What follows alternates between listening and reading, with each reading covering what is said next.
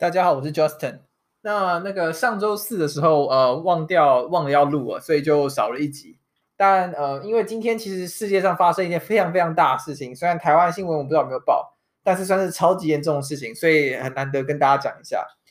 就是呃，白俄罗斯那边发生了一件非常严重的事情，有一个呃，我看一下那个详细资料。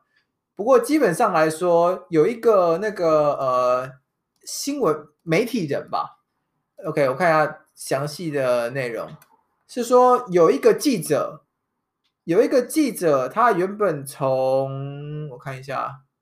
呃，反正基本上有一个记者是反对白俄罗斯当地的政府，然后那个记者在从呃一个南方呃欧洲南边的国家飞到立陶宛的时候，反正就是从欧洲的 A 国飞到 B 国。这两个国家跟白俄罗斯一点关系都没有的时候，然后这个飞机在经过俄白俄罗斯领空的时候，白俄罗斯的塔还跟那个呃跟那个飞机说有有人在飞机上装炸弹，要他们下机，要他们飞机降落去接受检查，并且白俄罗斯派了一台米格二十九去把那台飞机抓去白俄罗斯的呃的的的，的首都，逼迫他降落。然后他降落之后呢，就马上有警察过来把那个在飞机上的那个记者，呃，抓走了。那当然，那个记者原本他因为白俄罗斯不喜欢，因为那个记者在报道有关反对白俄罗斯政府的事情，所以呃，他本来就不用想，他本来就没有想去那个国家。他原本坐的旅行航班也并不是要会会要要去白俄罗斯，他有点像是说，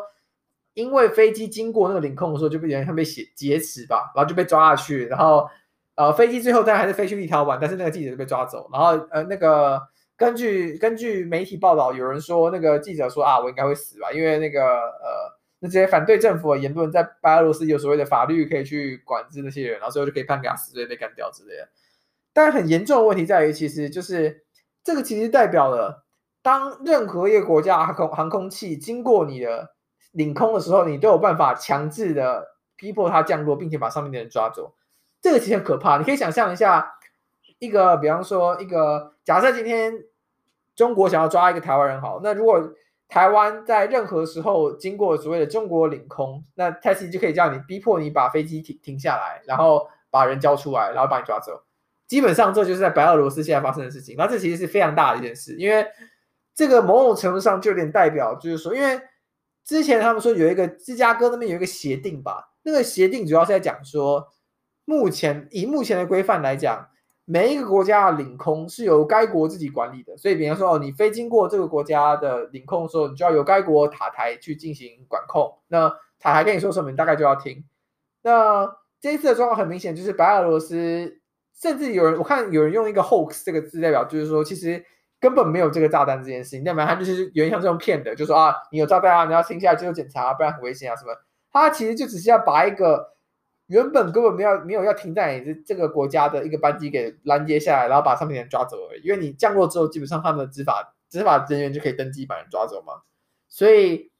呃，这件事情发生之后，说欧洲有很多航空公司就开始绕过被那个白俄罗斯的航空，那啊的那个领空，因为这个状况不可能就不能这样继续发生。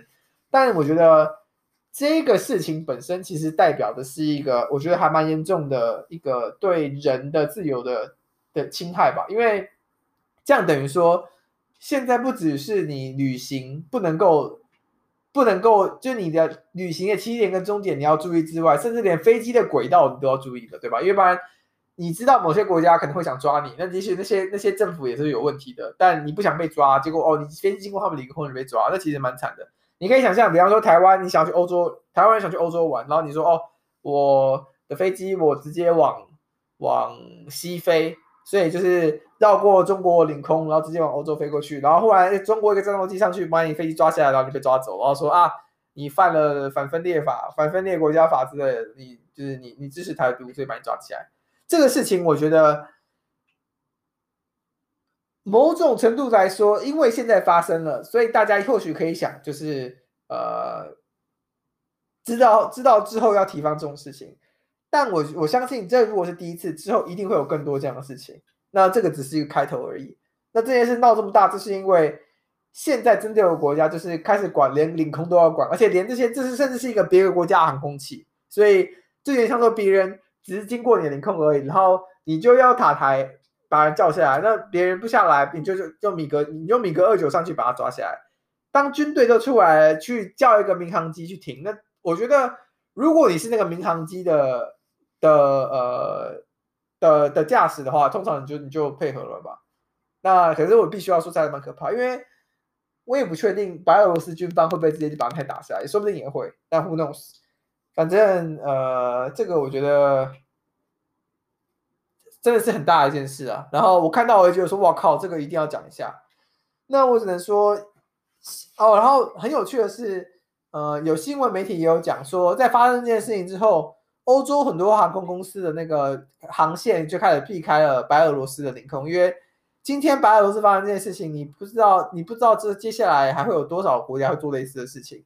但是也有一些国家就是照常一样，照样飞过他们的，照样一样飞过他们的领空，包含什么中国啊、俄罗斯啊什么，都觉得没有关系。所以从这个角度来看，就可以很明显的就发现，世界上基本上大家现在说没有分什么两个阵营，没有像以前什么苏联跟美国这样。可是我觉得其实就思想和文化价值上面，这种阵营的分离分明是非常明显的。那对于像今天。在这个呃白俄罗斯发生的事情，有一些国家会谴责，或者说这是不可接受。另外一个国家就会说哦，没有，这正常啊，就是你你着陆，那自然就可以一切一样一切合法，谢谢指教。对，我觉得集权国家或者是那种呃专制政府最喜欢用这句一切合法，谢谢指教。那至于法律怎么来呢？法律也是他们说了算，这结论就是他们说了算。所以呃，这只能说这个事件。或许会在未来的航空航空上面也画出一个新的里程碑。那以后会不会有类似苏联那种铁幕那种东西呢？说不定会有，说不定那离我们也并不遥远。那呃，台湾离中国这么近，那我只能说祈祷那些台湾飞机没有太多经过中国领空了，不然被抓下来，可能就被不然被飞飞了。然后你你看一台人家一台战机上去把你抓下来，你人被抓了，然后你可能就狙了。这个我觉得我认真的觉得是蛮可怕的。所以啦。虽然说现在没什么旅游，大家比较不会遇到这个问题，但是等到旅游重开的时候，大家要要要旅游的时候，记得看一下自己的航空器要飞什么地方，不然这个白俄罗斯强盗抓人事件，我觉得这个只是第一次，这个只是第一例，这个事情未来还会再继续发生的，我们等着看吧。好了，今天这个比较短，但这是真的大事情。那希望这礼拜四还会记得，就是要继续要继续要继续播。好，先这样，大家拜拜。